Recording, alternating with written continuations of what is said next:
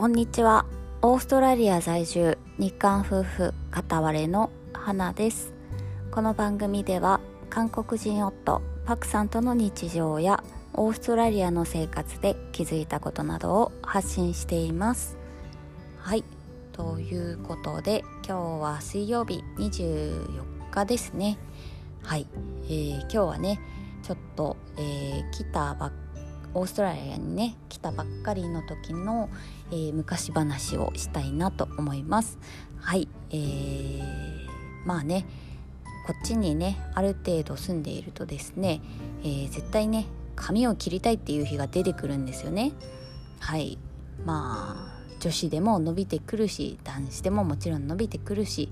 で実際、えー、最近はですね、えー、いつもあの日系の美容室に行ってですね、えー、切りたい時は切ってもらっています。ただですね、えーと、こっちに来て最初の頃ワーキングホリデーの頃にですねまあすっごい髪を切りたいなと思ってだいたいね日本にいた時は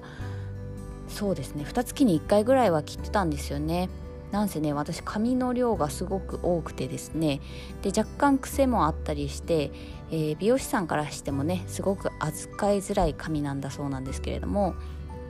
だもので、えー、定期的にね切らないと結構ボリュームがすごいことになってしまうんですよ。なのであのーね、日本にいた時はこまめに切ってたんですけれども海外来てからね、えー、なかなか、えー、切れなくてですね。でワーキングホリデーに来て半年以上経ってからかな。いやもっと経ってたな。多分8ヶ月10ヶ月うんぐらい経った時にですね。いやもういい加減髪を切りたい。ってなったんですけれども、えー、その時ですね住んでいたのが、えー、めちゃめちゃど田舎の、えー、日本人が全然いないようなね場所に住んでいたんです。で、えー、よくねあの西洋西洋かな。まあウエスタンのね、えー、美容師さんとかだったりすると髪を切る時にねあのこうバツッとねこう横に切るような感じの、えー、切り方をするっていうのを噂で聞いたことがありましてまあだから日本みたいにこうなんだろうすく髪をすくっていうね技術がそんなにないっていうのをねあの噂で聞いておりましてえー、ちょっとね私の髪質でそんなバッツリ横に切られたらねとんでもないことになってしまうと思いまして、えー、ちょっとそれはいかんなと。で私が住んでいていたあのファームがですねとてもアジア人の多い地域だったんですね。で、えー、台湾人の子が多かったかな台湾とあとマレーシアとあと香港とまあこうアジア系のね、えー、子たちが多かったのでまあこれはまあアジア圏なら髪質とかも似てるし、えー、髪型のね雰囲気とかも伝わるだろうと思って、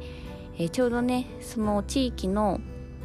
なんだろうな、えー、コミュニティウェブサイトみたいなあ Facebook グループかななんかがあったのでそれに参加してたんですよね。でその中で、えー、髪を切ってくれる人を見つけたんですよ。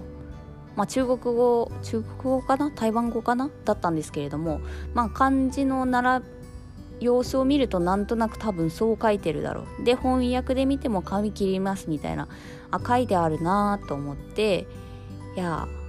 台湾ならねお隣の国だし大丈夫だろうということで、えー、髪を切ってもらうことになったんですよね。しかもすごくお手頃価格でですねありがたいなと思って、えー、まあでもねあの美容室とかじゃなくて結構ねあのこっちの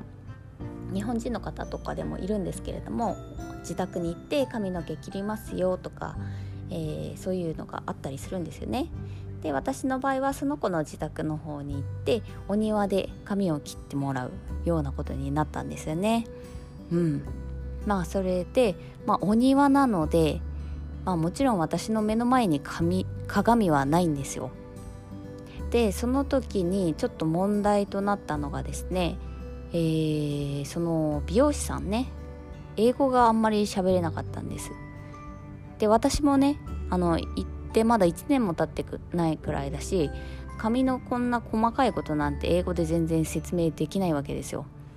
いやこれは困ったなって思ったらちょうどその子と一緒に住んでいる台湾人の女の子が、えー、日本語がね結構喋れる子がいて、えー、その子にね通訳をお願いして、えー、まあなんとなく説明して。でもねこの第二言語でこの紙の細かいことを説明するのってねやっぱ無理があるんですよね。うん。なんか感覚ですしね紙ってね。うん。それでなんかまあ説明してえー、なんかこんな長さはそんなに切らずに髪をちょっとこうすいて軽めになるようにみたいな話をねちょっとしながらね。いやもうちょっとね写真とか持ってけばよかったんですよね。うん、で説明してなんか伝わったのか伝わってないのかって思いながらまあでもとりあえず髪が軽くなればもうねいいやと思ってえ切ってもらったんですよね。まあ切ってる間もなんか髪の長さそんな変えないはずなのに随分髪の毛落ちるなって思いながらいやでもね美容師さんだし大丈夫でしょうって思いながらずっと切ってもらってえー、ねもう会話もねあの英語で喋れなかったのでそのね日本語の通訳をしてくれた子が間に入りながらねなんかちょっとおしゃべりしながら切ってもらったんですよね。でそれでね、え、最後に髪が全部切り終わってそこからね、あのー、手鏡みたいなのを見せてくれてパッて見たらねいや何て言ったらいいんだろうなあれねあのー、私の同じ年代ぐらいの方はわかると思うんですけれども、えー、相川七瀬さんってね方いらっしゃいますよね。あの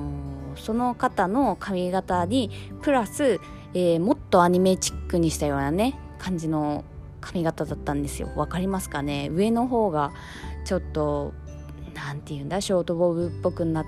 てて内側の髪がちょっと長くてさらにですね、えー、前髪と後ろ髪の間のところにすっごく段が段っていうの隙間が入ってるみたいな。いやー説明しがたい。いやもうね見た時鏡見た時ねあんまりね自分のイメージとかけ離れてていやもう絶対日本でこんな髪型してるやついない。いやむしろ海外でもあんま見たことないみたいなね髪型になってましてあまりにショックでね、えー、でもねなんか気に入ったって言われていやそれをねいや全然気に入らないなんて言えないですよね。もう一生懸命ねこうやってね、えー、切ってくれたのに何も言えるわけもなくいやうん、気に入ったって言って、えー、家に帰ってからですねほんとねあの時はさすがにちょっと泣きたかった。なんとかね髪が縛れるぐらいの長さだったからえーと、家に帰ってからですね自分でこのザクなんていうの段が入ってるザクザクになった髪の毛をま、えー、っすぐになるようにね自分でハサミでねあの洗面所で切りましたよ。もうね泣きたかったあの時は。いやーね。髪は女の命だって言いますけれどもやっぱりね、えー、髪切る時はね誰に任すか、えー、ちゃんと言葉が、えー、パーフェクトに通じる人にで自分の感覚が分かってくれるような人に頼んだ方がいいんだなっていうのをその時に学びました、えー、そこからねもう絶対日本人の方に切っていただいてますね、えー、もちろんねその美容師さんの方が悪かったわけでは全然ないんです。私がまあね私が悪かったんですあれはね。ほんとね。うん。ということで、えー、海外で髪を切るとこんなことが起こりましたっていうねお話をさせていただきました。はい、えー、ではね今日も聞いていただいてありがとうございます。ではまた。See you!